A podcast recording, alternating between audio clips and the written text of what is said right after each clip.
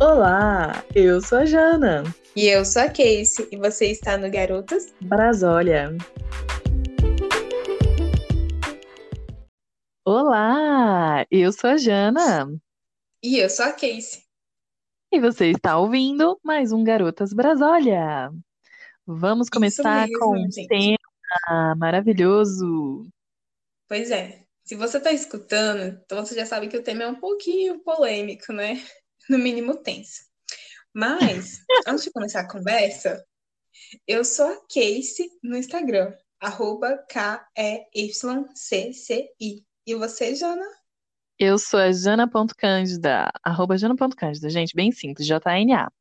E aí a gente também tem um perfil no Instagram, que é o Garotos Brasólia Pod.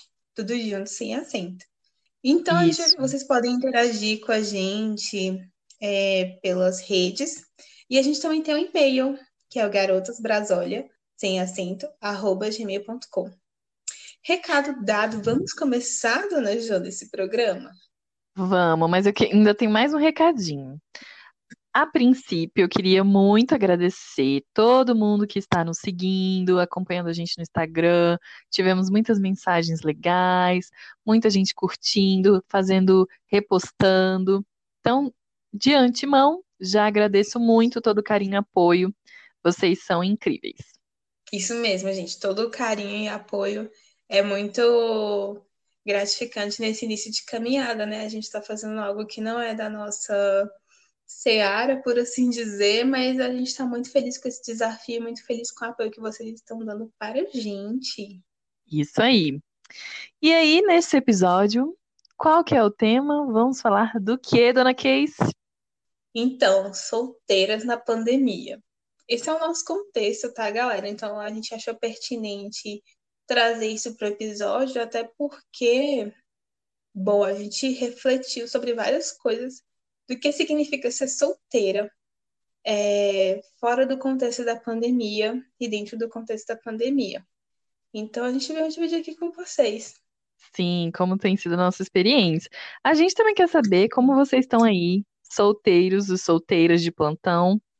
Como vocês estão nessa quarentena? Como vocês têm feito? Tem rolado date online? Não tem? Como é que vocês estão?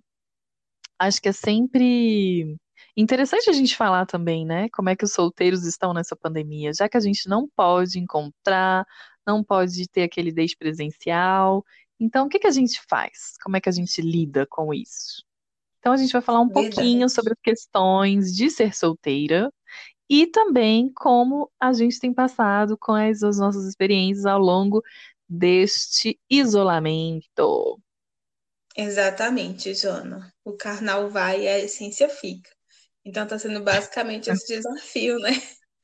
Para os seres humanos nessa época de isolamento que não pode encontrar com, com os crushzinhos, conhecer pessoas e tudo mais. Bom, e o primeiro tópico que eu queria trazer, o que significa ser uma mulher solteira nessa sociedade patriarcal, machista, gostosa que a gente vive? Tenso. Gente, para solteiros que estão nos ouvindo, e aí va- vale para todo mundo que é solteiro, mas principalmente para as mulheres, não sei se vocês, né, sentem como a gente, mas o tempo todo estamos sendo pressionadas. Então, a gente tem a sensação de que o nosso sucesso, de que ser bem-sucedida, precisa ser legitimado pela presença de um homem. Então, a partir do momento que você não namora, você não está casada, você não tem um pretendente, nem um noivo, nem um crush, nem nada, mas principalmente esses outros relacionamentos, você está a Deus dará, vai virar é, titia, né? Ficar para titia. Então você não está completa. Algo falta em você. A sociedade te pressiona e te faz acreditar que é assim. Então nós passamos por vários dilemas em diferentes fases das nossas vidas mas inclusive conforme a gente vai ficando mais velha. E a gente vai falar um pouco disso. Amiga, o que que você acha disso? Como é que você se sente sendo solteira neste momento? Amiga, sei lá, eu acho que é um constante aprendizado sobre si, você ser solteira. Porque você tem que se relacionar com você e diante de toda a pressão social, né? Porque eu sinto que a gente está numa sociedade checklist, né? Tipo, a gente tem um checklist a cumprir, tipo, a terminar ensino médio, terminar a faculdade, comprar um carro, comprar uma casa, constituir família. Então a gente Uhum. sempre está devendo.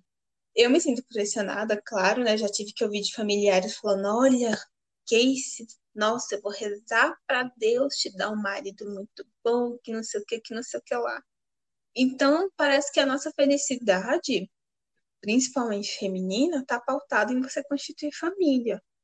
Então, quando uhum. a gente vê mulheres de 40, 50, é, não tendo é, essa questão convencional, seja é, cis, seja trans, seja homossexual, seja heterossexual.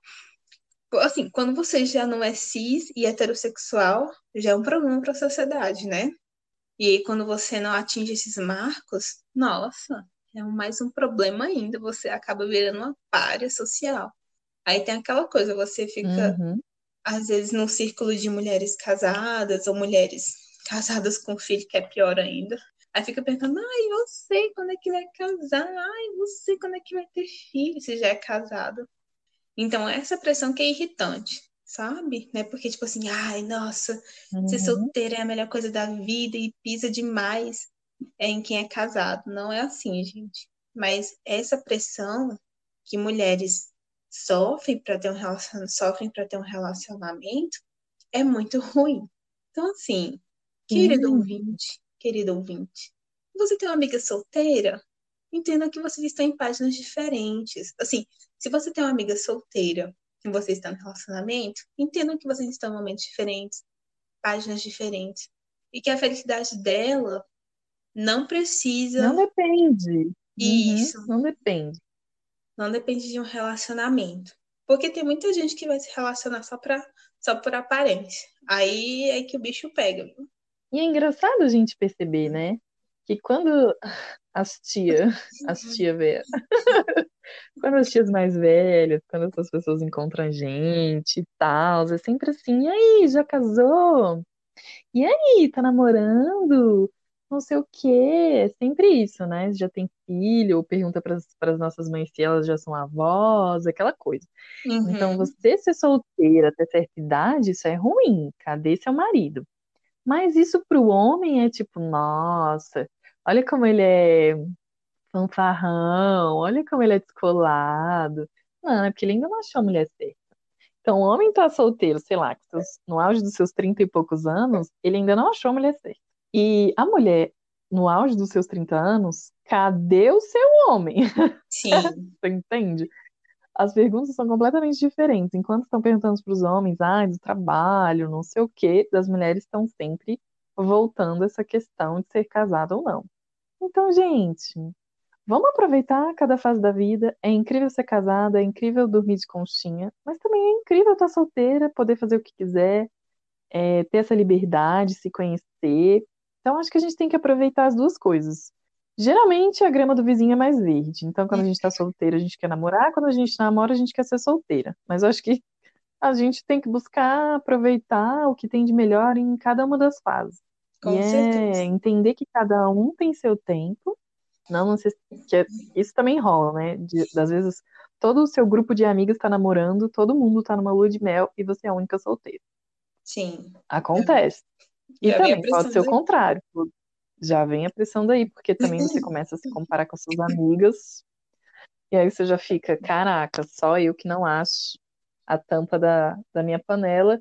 Lembrando que, né, não somos fã dessa expressão, mas Sim, ela é complexa. ela é complexa. com certeza. Mas é isso, gente. Eu acho que a gente tem que aproveitar, porque pode acontecer o contrário também, né? Você ser a única no lua de mel, todas as suas amigas solteiras. E aí eu acho que cada um tem que aproveitar a fase que tá, né, amiga? Sim, com certeza, amiga. E a gente vai aprofundar, que também tá, tá dentro da nossa realidade, que é a solteirice da mulher negra. É um tema mais delicado, mas estatisticamente, é, mulheres negras é, são mais solitárias não mais solitárias, mas assim, elas estão mais em segundo plano, as mulheres negras. Então, estatisticamente, tem muitas mães solos negras do que mães solos Hum. brancas.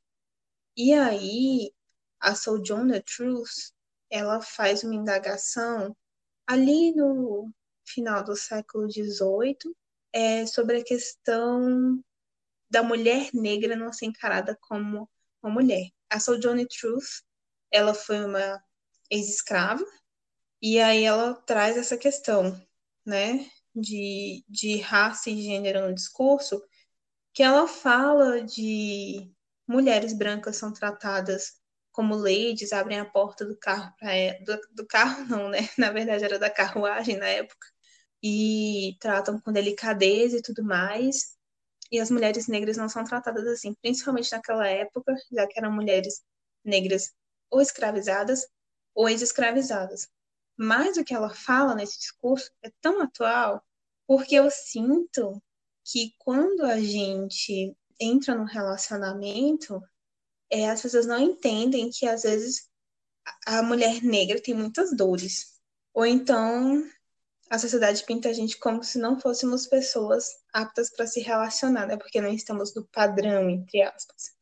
Então, por isso que é, às vezes tem a questão de ah, a mulher negra para pegar na balada e a mulher Uhum. branca para casar. Então, tem a solteirice da mulher negra nesse quesito aí por não é, performar um, um padrão estipulado pela sociedade. E aí, amiga, eu estava refletindo.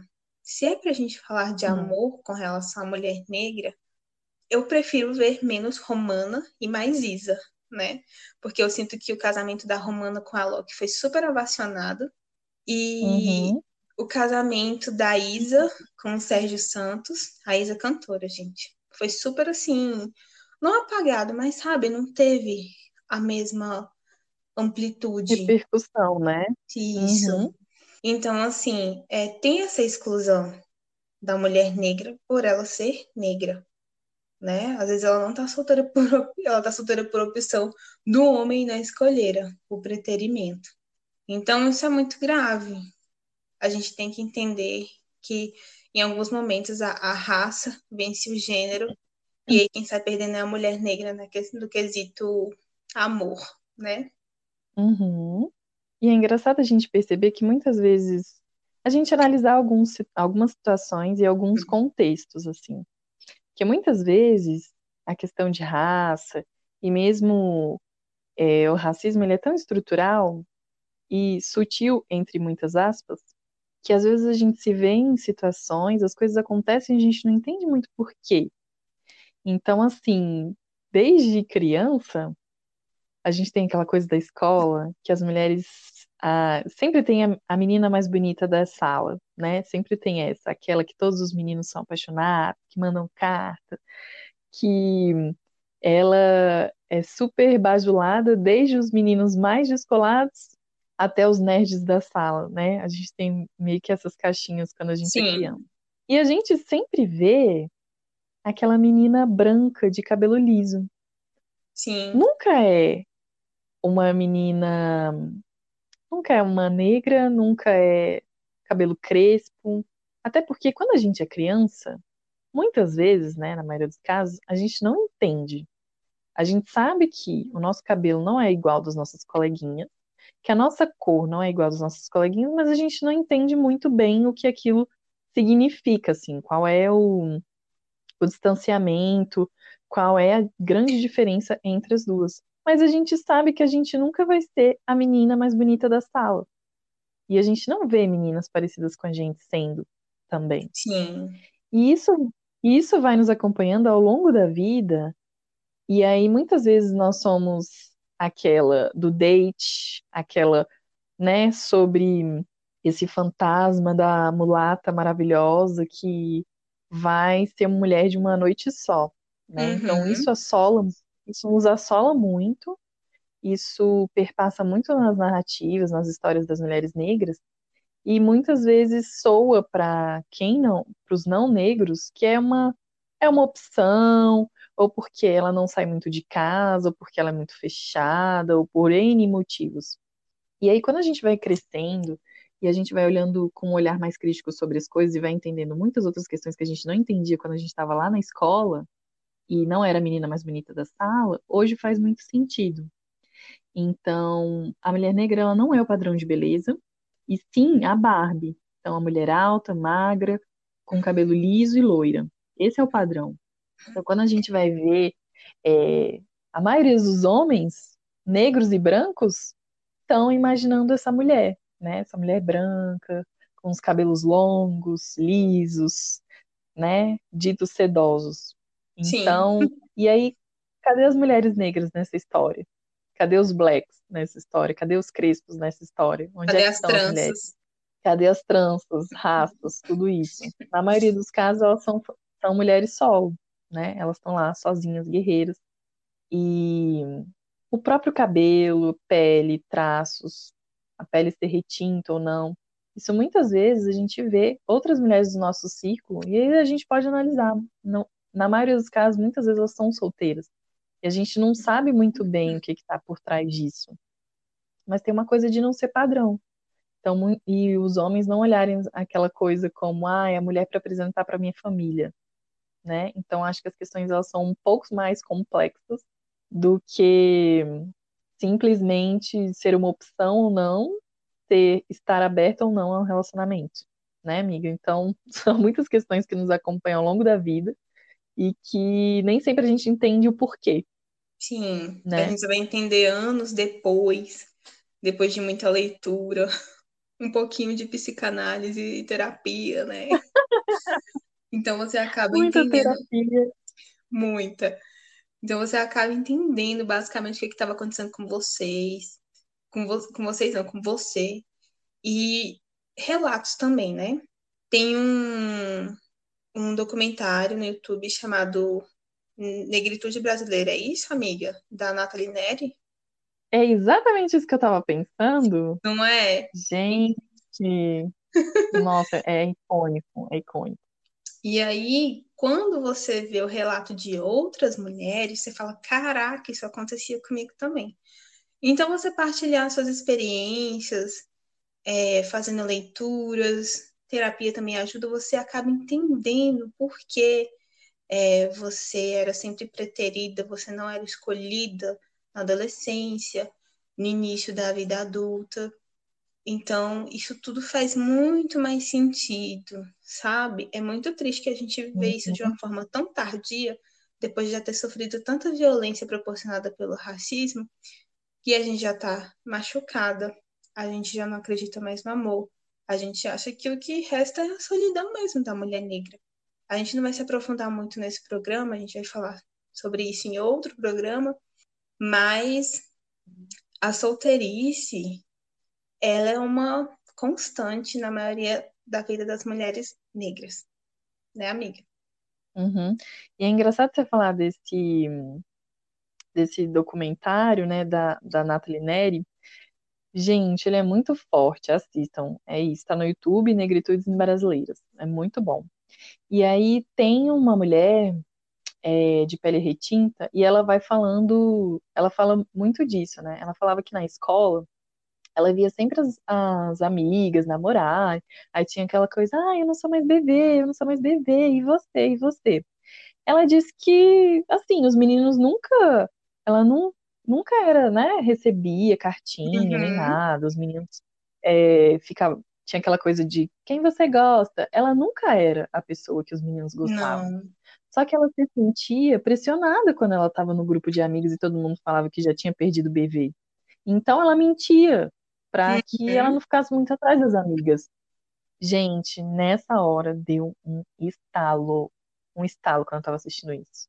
Porque muitas questões que estavam acontecendo naquela época que você não entendia, você, nossa, gente, mas as minhas amigas têm tantos meninos gostando dela, elas já tiveram namorados, elas já não sei o que, já aconteceu tanta coisa e para mim nada.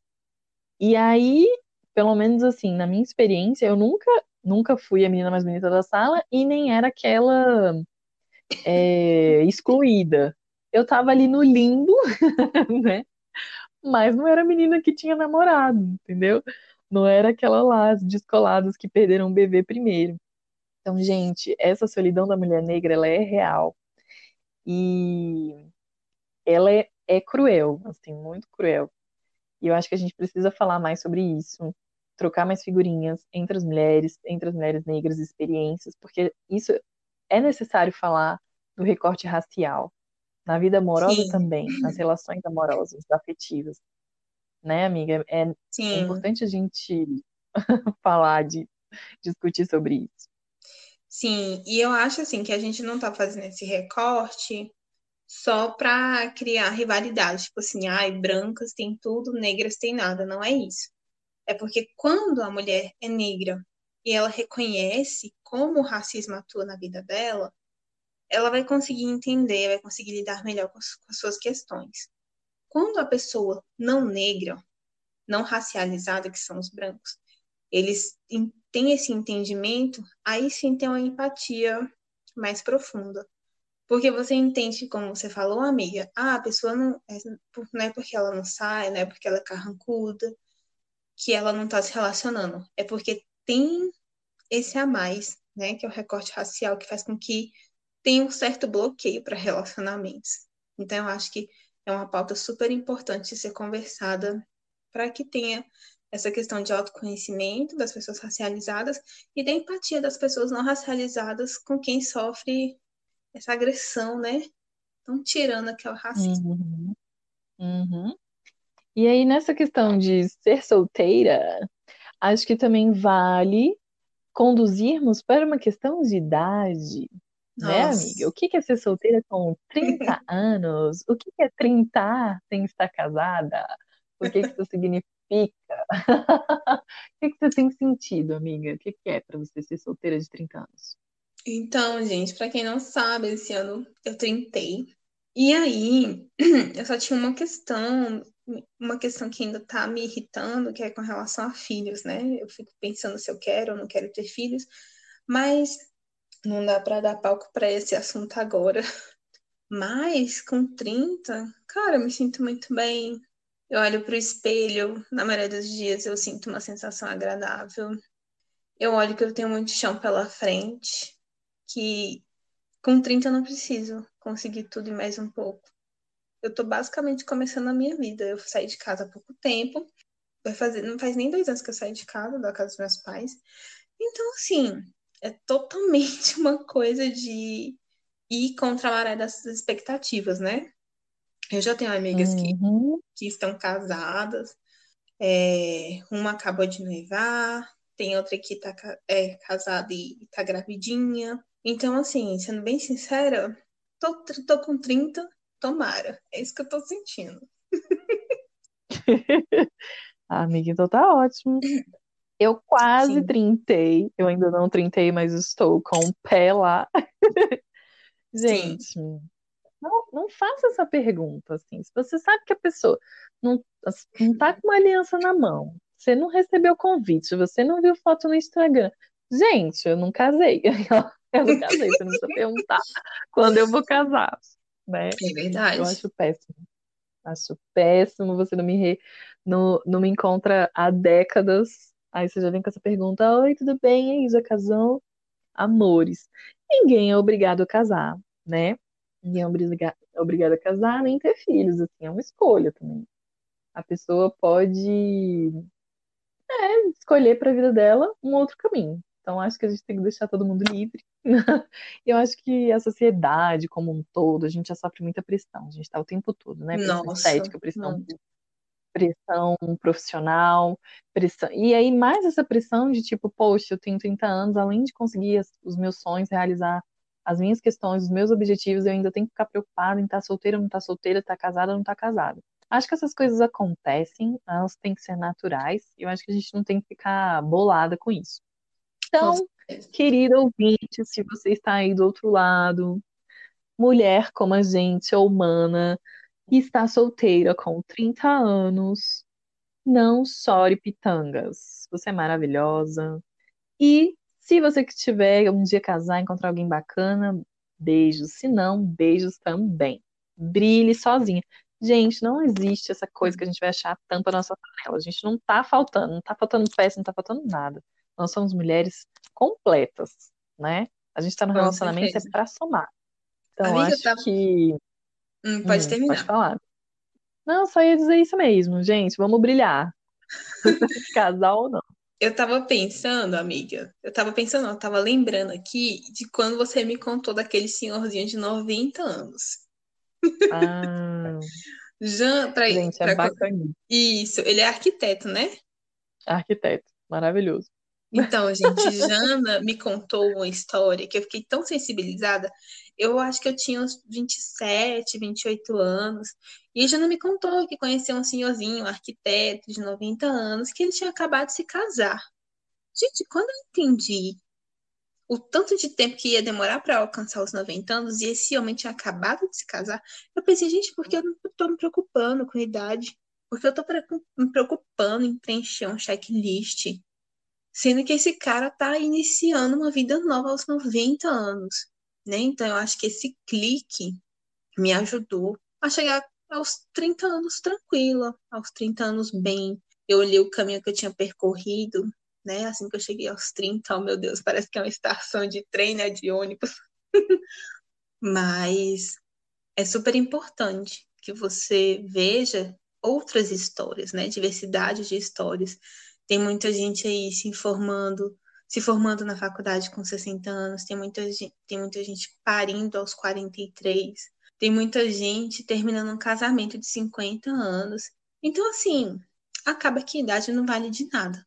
Então, meus queridos, a gente está aí para viver, para ser feliz, se reinventar, redescobrir, porque toda hora é uma coisa nova, um furacão na nossa vida. Então, para que se prender com esse rolê? Tipo, ai meu Deus, cheguei aos 30 anos, não tenho um menino no bucho, não tenho uma aliança no dedo, meu mundo caiu. Não é assim, galera. E, bom, se isso foi muito importante para você, então você tem que correr atrás. Mas você tem que entender por que é importante para você. É importante para você porque seu pai, sua mãe tá pedindo, ou porque você tá sofrendo uma pressão de qualquer jeito, você tá com um namoro de 10 anos e aí tá sofrendo pressão para casar. Então você tem que entender primeiro porque você quer tanto isso. Se você quer tanto isso, ter um relacionamento, uma família, ter uma casa, ter um carro na garagem antes dos 30, porque você realmente quer traçar isso para você, tranquilo, beleza. Mas se é porque alguém está solicitando indiretamente isso para você, cara, jogue os papéis pro ar e vá viver a vida do jeito que você quer, sem machucar com ninguém, sem machucar ninguém, mas principalmente não se machuque com as tantas expectativas nas costas. Eu acho que é esse o recado final que eu tenho para dar sobre solteira com 30. Falou bonito! E eu acho que um outro ponto também que é legal a gente levantar é que além de ser solteira, solteira com 30 anos, nós somos solteiras morando sozinhas. O que é morar sozinha sendo solteira? Mas o que que você acha disso, amiga?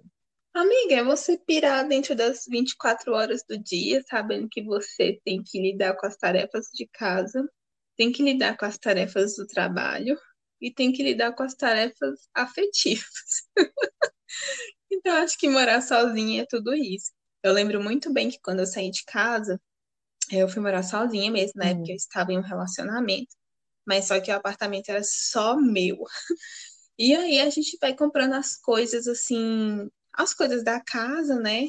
Então, era muito comum quando os homens, geralmente são homens, né, os entregadores, que eles iam deixar um móvel na minha casa e eles falavam, ai, nossa, é bom, né? Vocês vão curtir, você e seu marido vão curtir esse sofá juntos, né? Que coisa boa. Ou então, tipo assim, o homem que veio instalar o gás, o homem que veio instalar o gás falou bem assim: Nossa, vou fazer uma comidinha pro marido, né? Aí aquilo chega a bilis, subiu, sabe, na garganta. Deu vontade de falar, meu querido, essa casa é toda minha, entendeu? Cozinhar é para a minha pessoa. Então, assim, nossa, isso tão engraçado. Hum.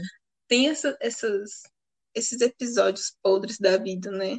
De que as pessoas não entendem que às vezes você vai morar sozinha. Sim, se você estiver num relacionamento e vocês morarem em casa separada, sim, vai ter um homem às vezes na sua casa. Mas só que aí, tipo, não, por favor, não acho que não, não tem essa visão machista, sabe? Eu sei trocar, eu sei trocar uma lâmpada, eu sei montar meus móveis. Então, assim, me dá gosto olhar para os meus móveis que precisam ser montados. E aí eu penso, caraca, foi eu que montei. Seja na base do esforço, na base do ódio, querendo só terminar de montar e ver bonitinho, foi eu que fiz. Então, essa satisfação ninguém me tira, sabe? Assim, quando. Sim, amiga. Quando, sei lá, quando vem um. Às vezes mulher também fazem essa pergunta, fazem essas questões, tipo assim, quando a gente faz um prato assim bonito, né? Uma comida bonita, e aí já fala, hum, tá pronta para casar, né? Dá vontade de falar, eu tô pronta para comer, minha filha, que eu cozinhei foi para mim, para eu ser feliz, para degustar. Então, cara, não falem isso. Se alguém fa... se alguém postou num grupo de WhatsApp ou no Instagram uma comidinha e a mulher mora sozinha, ou mesmo que ela mora sozinha e esteja no relacionamento, fala, nossa, amiga, me passa essa receita, hein? Tá maravilhosa. Não fala, nossa, tá toda prendada, pronta para casar. Que rolê sexista. Tipo assim, gente, pega esse sexismo e enfia no seu ocó. Amiga, eu tô rindo, mas é de desespero. É muito engraçado isso, né? Tem as. Eu acho que tem as dores e as delícias de se morar sozinho. Sim. Às vezes, a gente é atacado por morcego, no meu, como no meu caso. Às vezes é. Não sabia, não sabia o que fazer nessa situação. Não sabia. Gente, eu descobri que é o seguinte: tinham frutas muito maduras na minha cozinha que estavam cheirando à distância, então atraíram esses morcegos. Nesse dia especificamente, eu resolvi, ah, eu vou assistir uma série, vou deixar aqui uma luz assim bem de leves aqui, vou apagar todas as luzes da casa, porque eu sou doida, e vou curtir. De vez em quando, eu, quando eu olho, tem o quê? Duas coisas, duas sombras assim passando, e eu falei, gente, o que é isso? Quando eu olhei era morcego, meu amor. Eu não sabia se eu gritava, não sabia se eu chorava, não sabia se eu ia rolando pro chão e me trancava no quarto e deixava a casa toda para eles. Não sabia o que fazer. Gente, nesse caso, o que, que a gente faz? A gente aprende. Liguei a luz por um, sei lá, me veio, me veio isso, vou ligar a luz para eu, eu, pensar o que, é que eu vou fazer. Nesse momento, gente, eles são sensíveis à luz. Pronto, eles não voltaram mais. e aí eu fui lá e eu sei, entendeu, gente, mas por que, que esses morcegos, tanto tempo que eu tô morando nessa casa e não, nunca deu morcego. Gente, quando eu cheguei lá, eles tinham comido um, um pedaço de uma banana. Amiga, olha que loucura. Ser atacado, entendeu? Você tá lá curtindo a sua série, bacaninho, tomando um vinho. Chega quem? Morcego para trabalhar tudo. É isso, gente. A gente mora sozinho. Olha, eu não sei, assim, eu não lembro se eu troquei a lâmpada já nessa casa, não lembro. Acho que eu vou ficar meio bolada de mexer com gás, vou ficar achando que ele tá vazando. Tem umas coisas desse tipo, gente, mas a gente dá um jeito, a gente se vira, a gente não é quadrada. É verdade. Essa mãe não sempre dizia isso? Sim. Sempre dizia isso. Gente, o cara do gás, a pessoa do gás entrega, você pede para instalar, queimou um negócio, você precisar chamar alguém. A gente, né, dá conta essa coisa de tipo, ai, mulher precisa de uma pessoa, não sei o quê. Amiga, eu nunca esqueço, não sei se você vai lembrar disso. Uma vez que eu acho que a gente estava indo para uma balada, a gente ia sair, isso me marcou muito. E aí eu já estava preparada para sair, pronta. Falei, mandei no grupo, meninas, já tô saindo de casa. Nossa, preparada, eu lembro. Eu vou passar posto. Preciso calibrar o pneu. Gente, isso foi um alvo de comoção no grupo. Como eu estava saindo de casa sozinha no meu carro, maravilhosa para balada, e ia calibrar meu pneu. E eu falei, gente, eu faço isso sempre, eu que calibro. Porque meu irmão não, não mora comigo, meu pai não tem carteira, então ou sou eu ou sou eu. Gente, tem uma coisa que eu me sinto muito poderosa, é quando eu tô assim, muito armada. E eu desço do carro, aquele assim, tan, tan, você vê aquela música, o cabelo voando, você já se imagina, né? Assim, no clipe da Beyoncé. Você se imagina no clipe da Beyoncé. E aí você desce, você pega aquela mangueira, você calibra o pneu. Gente, é incrível. Todos os homens do posto ficam olhando para você. Tipo, será que ela vai acertar? Será que vai dar tudo certo? Gente, eu acho incrível. Acho incrível que eu vou calibro, Ai. entendeu? Entro no meu carro, vou embora cantando pneu, escutando uma música alta. Beijo, Brasil. É isso. Inclusive, amiga, você tem que me ensinar como se calibra o pneu, porque até hoje eu não aprendi como é que faz. Morro de medo do pneu estourar na minha cara. Gente, dá esse medo, rola esse medo. Mas a gente pega as mães. Eu não sei o que, que aconteceu da última vez, quando eu tava saindo de Goiás, mas eu acho que aquele calibrador, ele tava meio desregulado. Eu cheguei em Brasília com cada pneu de um, calibrado de uma forma. Meu Deus. Mas deu tudo certo, deu tudo certo. A gente aprende, a gente aprende. Eu te passo as manhas. Então, é isso, amiga, para dizer que você é solteira morando sozinha, às vezes a gente queima o dedo e vira uma bolha. Queima. Sim. E aí a gente tem que ir na farmácia, é atacado por bicho, rola algumas coisas.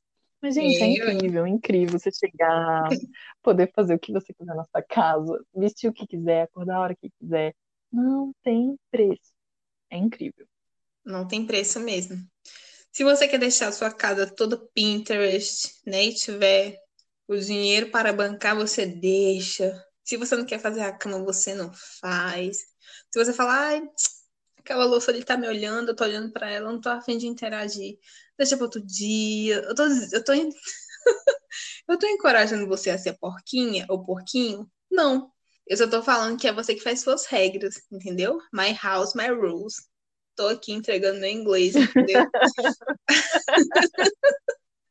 que é péssimo por sinal. Agora, agora conta uma coisita para nós. O que é ser solteira? ou solteiro nessa pandemia? Eu tenho um... Gente, é ótimo. Eu tenho um relato é, peculiar na minha roda de, de amizades conhecidas e tudo mais, mas eu terminei um relacionamento no dia que foi decretado isolamento social aqui em Brasília. É, o término veio por N motivos, e aí culminou de ser no primeiro dia de decreto de isolamento social. Então, assim, foi uma. Acho que para todas as pessoas também que ficaram solteiras, terminaram o relacionamento durante o isolamento, é uma coisa única, né? Porque você tá ali se adaptando ao home office, que é o meu caso, se adaptando ao home office, aos desafios do home office, eu nunca tinha feito. E você tá lidando com o término de um namoro. Os primeiros dias não foram muito fáceis, mas Bom, a gente já tá em julho, né? O isolamento começou em março. Então você vai se adaptando, vai se entendendo, vai se olhando, né? Eu acho que é um grande aprendizado, é um grande autoconhecimento. E quando passa, né, todas as dores do término, né, você pode olhar para os lados, né, virtualmente, mas ainda mais olha para os lados. E aí, bom, aí a gente tem né, um, uns rolês de paquera, né, pelos aplicativos. Então, galera, você só tá na pandemia, é você querer, às vezes, esquecer dessa solteirice. Não é esquecer da solteirice, é você interagir de forma virtual, é você ter um autocuidado, mas também você fazer interação com o outro. E, não sei, é bem alto e baixo. É isso. Trocar uns biscoitos na net. Exato. A gente ganha uns biscoitos, dá uns biscoitos também. Acho que tem toda essa esse rolê da pandemia. Amiga, aproveitando que a gente está falando de solteiro na pandemia, eu queria dar uma indicação que é muito boa, que é uma série curtinha que está sendo feita pelo meu querido Rafa Brunelli. Gente, quem não conhece, quem não segue, por favor, maravilhoso. Ele, junto com Vitor de Castro, comandam um deboche astral. Maravilhoso sobre signo, né? Quem não conhece, por favor. E aí, nessa pandemia, bem no dia dos namorados, que eu achei chique, ele soltou essa série que se chama Vida de Solteiro na Quarentena. E aí, toda sexta-feira, meio-dia, ele solta uma entrevista com as pessoas perguntando como é que tem sido é, ser solteiro na pandemia acho que a gente tem, a gente passa por vários, por vários momentos, assim. Tem um momento de uhul, sou incrível, posso fazer o que eu quiser, sou maravilhoso, não preciso de ninguém. Aí tem aquele momento, escutar Marília Mendonça tomando um vinho chorar. Tem o momento de vamos dar biscoito, tá, tá, tá, tá, tá, tá, tá, tá, like attack, a gente começa a seguir as pessoas, começa a dar várias curtidas, a gente conhece pessoas pelos aplicativos, e tem um momento introspectivo. A gente não quer saber de macho. No caso, né, pode ser em outros casos, não quer saber de mulher, mas a gente não quer saber de parceiros, parceiros, né? E aí a gente passa por diversas fases. Eu acho que tudo na pandemia fica intensificado. Então, que o que te estressa, te estressa muito mais, o que te alegra, te alegra muito mais. É assim, uma explosão de emoções. Mas eu acho que é bom pra gente se conhecer. Gente, rola de ter uns dates, uns crushes, um, uns afins remotamente? Rola. Mas aí vai de cada pessoa. E às vezes também rola de ficar sozinho, fazer umas coisas que gosta, né, amigo? Tem N, tem gente que tá fazendo vídeo chamada. Eu não tenho essas caras. Eu também não. Mas eu acho que é um bom momento de se conversar. É um bom momento de se conversar, vai. É, galera, se joga, sabe? É um rolê assim, tipo assim, tá solteiro na pandemia, se joga. Assim, eu acho que até quem não tá solteiro na pandemia, né? Eu acho que é um, uma coisa que a gente tá tendo que, que se conhecer. Tipo assim, os aquarianos devem estar tá rindo da nossa cara, porque a gente é, é um momento de nadar contra a maré, né? De nadar Sim. contra a maré, de, de ser o do contra, pra gente sobreviver nesse, nesse chorume, né? Desse contexto de pandemia.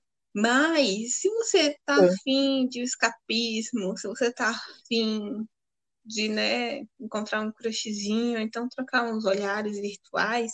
Também vou dar uma indicação aqui, que o Roger Cipó, ele é fotógrafo do Olhar de um Cipó e colunista da Mídia Ninja.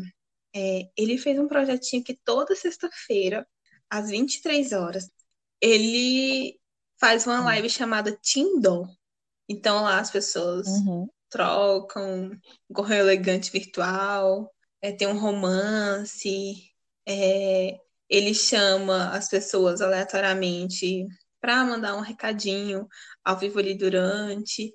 Então rola um romance, rola uma troca. Vira e mexe, ele traz uma pessoa para levantar uma pauta, mas é bem interessante. Então, se vocês ficarem interessados, se vocês já participaram, curtiram, acharam legal, me conta depois. Eu só fui uma vez, eu sou um pouco tímida, só que eu vou testar isso daí de verdade, ver como é que funciona, nem que seja para ser observadora. Vai, amiga, você deu o conselho de se joga. Você também tem que se jogar. Gente, é isso. Eu acho que ser solteira nessa pandemia é uma loucura. Uma loucura. Mas Com é certeza. isso. É isso. E aí, amiga, eu acho que a gente já pode pro nosso Achei Chique. O que, que você acha? Bora lá. Bora lá, que eu estou animada. Tem ótimas indicações essa semana. Uhul.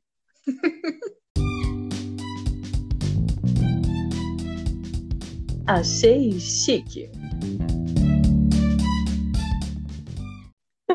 Posso começar? Pode, amiga. Gente, essa semana foi uma semana, sei lá, muito atípica. Não sei explicar como foi essa semana mas foi uma semana muito doida. Inclusive, uma semana que a gente lançou nosso primeiro episódio. Se você ainda não escutou, vai lá, escuta. Mas a primeira indicação que eu trago é um curta, um documentário. É muito incrível, assim. Eu fiquei muito chocada. Esse documentário se chama Mucamas. Tá no YouTube, é fácil de achar, ele é de 2015. Bom, e o que que esse, o que que esse documentário? Ele conta a história de vida de mulheres que são ou já foram empregadas domésticas e encarando as suas lutas e desigualdades. Então, vai mostrando um pouco de cada uma dessas protagonistas, que elas trabalham na casa de família, entre aspas, como elas mesmas falam. E aí elas vão contando, assim, das experiências. Gente, é muito chocante, assim. A gente vem de uma sociedade colonial e aí a gente vê como as relações elas ainda estão impregnadas de tudo da nossa história, assim, que vem lá do colonial, lá da Casa Grande Senzala. Então você vê isso claramente no depoimento das mulheres. Então, todas mulheres, falam desses turnos, que é o turno de limpar a casa da patroa, o, depois limpar suas próprias casas, cuidar dos seus filhos. E quando elas têm um, um outro interesse ainda, seja estudar, seja fazer um curso, ainda é um terceiro ou quatro, quarto turno. Então, isso é muito chocante. É, mostra essa lógica da herança escravocrata. Isso. Então, cheio de preconceito, de distância. Então, é aquela coisa, você é da família da cozinha para lá, então da sala de jantar para cá você é só nossa funcionária. E aí elas vão contando, sabe? Vários detalhes, tipo, patroas que não deixam elas comerem no serviço, elas precisam levar, ou então elas só podem comer depois que toda, todo mundo da casa se servir. É, às vezes elas são contratadas para trabalhar numa casa, mas aí essa mesma é, patroa leva elas para trabalharem na casa dos filhos, lavarem as roupas dos filhos que já casaram, que já saíram da casa, então muito mais trabalho pelo mesmo, né, pelo mesmo salário.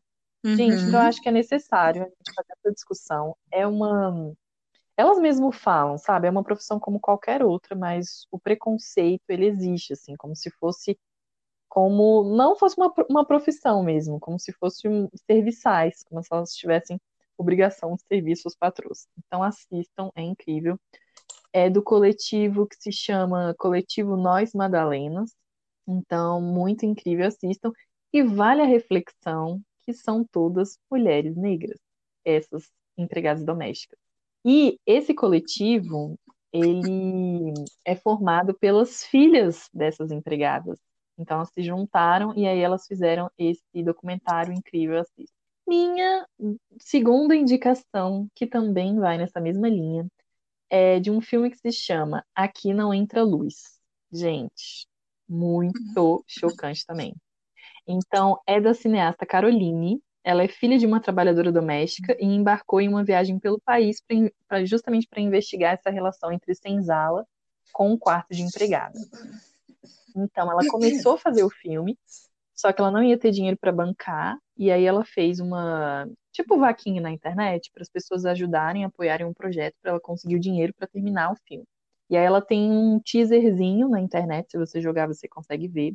E aí ela contando assim que veio de um, de um episódio de racismo que a, a patroa fala para empregada justamente isso. Ah, você pode ficar ali no seu quartinho na senzala. Então, ela usa essa expressão ainda nos dias de hoje, você vê como essas relações entre Casa Grande e Senzala, elas estão muito enraizadas na nossa cultura.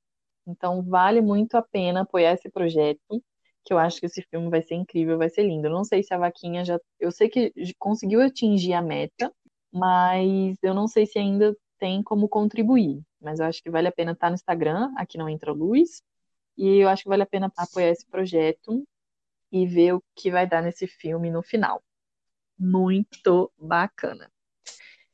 E aí, minha terceira indicação vai de uma série muito fresquinha na Netflix, que foi uma indicação de um maravilhoso que eu conheço, que é a série Feita em Casa. Então, é uma série de curtas criados por diferentes diretores, assim, pelo mundo. Então, tem produção do Japão, de vários lugares.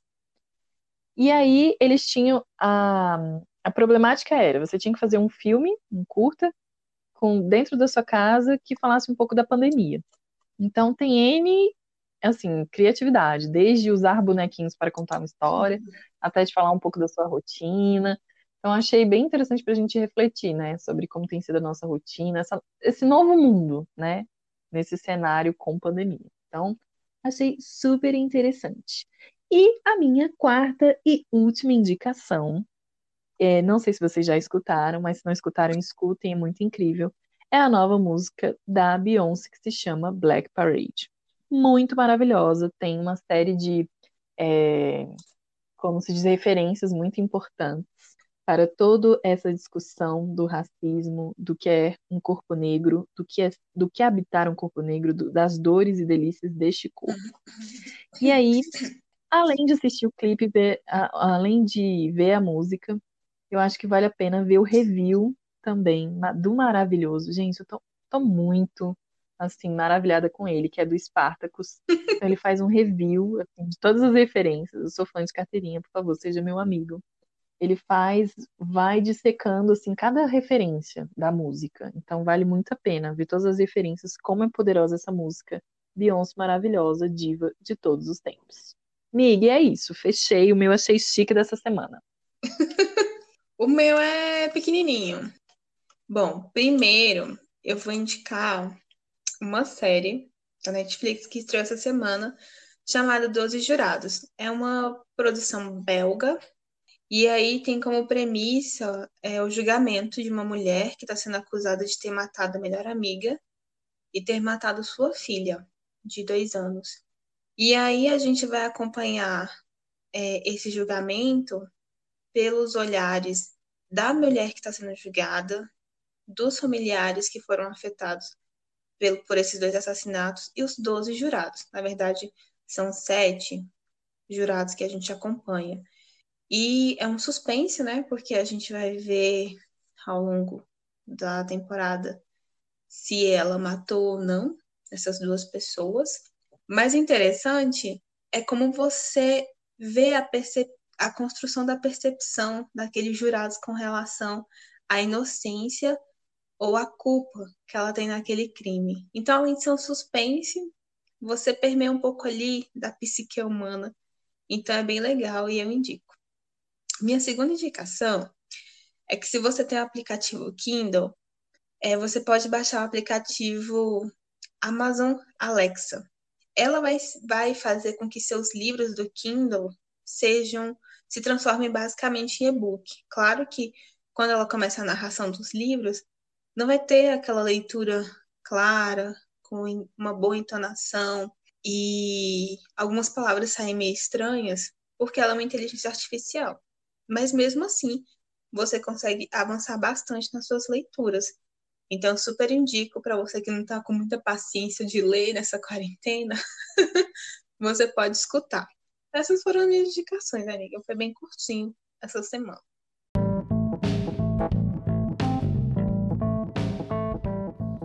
Eita, pau. Amiga, do meu achei. Eita, pau. Eu tô bem assim. Essa foi uma semana muito estranha para mim. Não sei vocês, mas teve uma energia aí meio pesada. Tô precisando de um banho de sal grosso. Então, meu eita pau vai, vai para isso, assim. Essa semana estranha, essa energia, sei lá, energia estranha que pairou aqui sobre o ar. Foi uma semana boa, eu tive assim, né, bom rendimento, tudo mais energia. Gente, toma um banho de sal grosso quem puder. Ninguém merece ter essa nhaca. Mas é isso. O meu etapado dessa semana vai ser esse blé. Blé, porque foi uma semana estranha. Amiga, deixo com você, entendeu? deixo com você os seus etapau. E eu acho que você vai arrasar. Diz aí pra galera. Então, para quem acompanhou teve um caso de racismo essa semana, né? Como entre outros. Mas esse me chamou um pouquinho a atenção porque me fez ter uma reflexão no meu métier, que é na questão de arquivo e memória. A Mariane Ferreira, ela é uma cineasta gaúcha e ela estava participando de uma reunião da área cultural lá no Rio Grande do Sul. E aí ela era a única negra nessa reunião e teve que escutar de uma colega de profissão que entre uma das, das falas infelizes que essa mulher teve, ela falou que não se fazia filme de senzala. O intuito dela não era retratar uma Porto Alegre negra, mas uma Porto Alegre branca. E aí, Mariane Ferreira teve que escutar isso, teve que engolir seco. E depois ela rebateu, claro. É, é tenso o vídeo, porque fica nítido que ela tá aprendendo o choro. E ela disse, em contraponto, que tem uma Porto Alegre negra e que se fa e que quando se fala que tem filme de senzala, também tem filme de casa grande.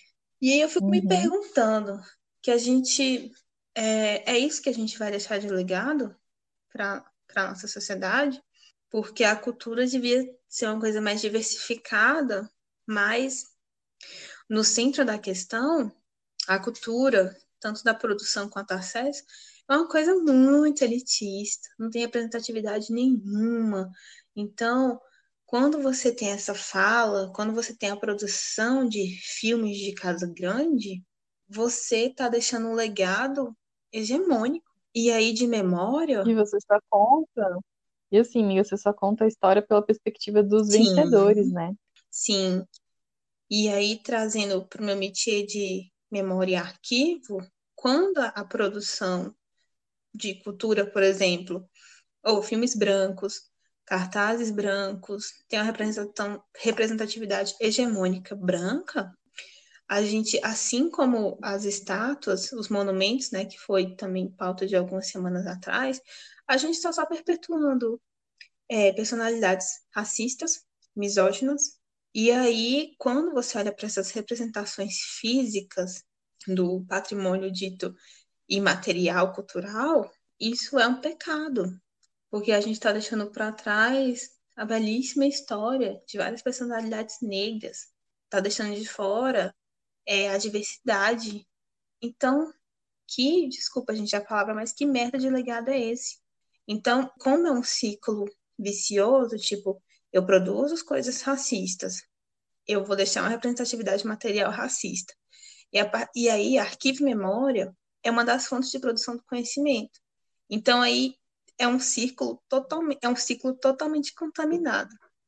A gente tem aí a, a nítida visão de que cultura é para poucos e a nítida visão que a gente está aí perpetuando um ciclo que não representa esse país, que no caso do Brasil 50% da população é negra, mais de 50% da população. E por que a gente não vê isso na cultura? Por que a gente não vê isso representado em filmes, na música, no grafite, por exemplo? Como foi uma belíssima fala que meu colega de trabalho, Danilo, beijo, Danilo, falou, a gente vê que quando tem trabalho de grafite ali permeando o plano piloto, são pessoas que têm formação em artes plásticas e tudo mais, é valorizado.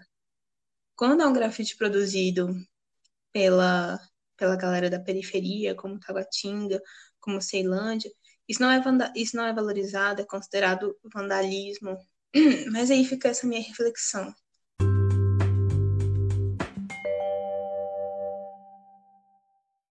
Miga, temos ainda um recadinho muito especial. Mesmo, Nosso esquecido. Brasólia. Sim. Gente, essa semana nós recebemos recadinhos muito especiais e gostaríamos de agradecer às nossas amigas queridas. Mandar um beijo especialíssimo para nossa amiga Luísa, maravilhosa, nossa amiga linda Luane, nossa, outra amiga maravilhosa, Rachel. Um beijo especial. Você quer falar um recadinho para elas, amiga? Ah, eu quero agradecer que vocês demonstraram todo amor e carinho por nós nesse projeto novo. É, Luísa, bom, estava com a gente, né, em alguns momentos relatados no episódio passado. Então, foi muito gratificante a gente receber o recadinho dela. Luane disse que amou Dark, que tá loucurando e Dark também. E Raquel aproveitou para dar o um recadinho e relembrar das aventuras que a gente já passou por essa Brasília velha. E outras pessoas que mandaram, como Letícia, beijo Letícia. Outras pessoas também que deram play. Então, todo mundo que deu play aí tacou stream na lenda. Mas também dia, né? A gente vai crescendo ao longo do tempo. Então, agradeço Com todo o carinho, Queria... todos os inscritos. Não é um canal do YouTube, mas a gente tem os nossos seguidores no Instagram. Se você não nos segue, está nos escutando, vai lá, arroba Garotas pode. E a gente vai ter nesse papinho, toda semana a gente vai soltar o tema antes de gravar. E aí vocês mandam pra gente relatos. Gente, a gente quer bater um papo, né? A gente quer saber também da tua vida, a outra fofoqueira. a gente Mas... quer saber da tua vida, mana. Manda pra gente. Sim, então vamos começar essa conversa e esse diálogo, que é assim que a gente vai fazendo a vida. Com certeza. Amiga, eu também queria mandar um beijo especial pra Rai, Tainara, Thiago, meu primo maravilhoso. É, Isa, maravilhosa. Eu acho que todo mundo que está apoiando esse projeto, que mandou um recadinho, que mandou essa energia positiva, apoio. Gente, vocês são demais. Se chegamos até aqui, se estamos tirando esse projeto do papel, é graças a tudo que a gente viveu com vocês e todo o apoio, e vocês são maravilhosos. Com Beijos certeza. de luz para todos, mesmo os que eu não mencionei, não lembraremos o nome de todos os queridos, mas é aquele beijo, abraço no coração de vocês, tá bom? Beijinho, galera. E aí, amiga, fechou o episódio? Fechou o episódio e nos vemos na semana que vem. Isso aí, galera. A gente se vê toda segunda e quarta e sexta no Instagram e toda quarta-feira às 11 horas aqui. A gente sempre vai estar no Spotify. Então dá play e escuta a gente. Tá. E loucura com a gente. Tá. E conversa com a gente. Isso aí, gente. Um beijo grande, fica bem. Eu sei que estamos num, con- num contexto complicado, mas vai escutando, manda um recadinho pra gente. A gente sempre vai soltar antes um release do episódio para que vocês possam mandar recadinho pra gente, questões, histórias. E é isso. Beijo em todos, fiquem bem. Beijo, gente. Até semana que vem, Jana. Tchau!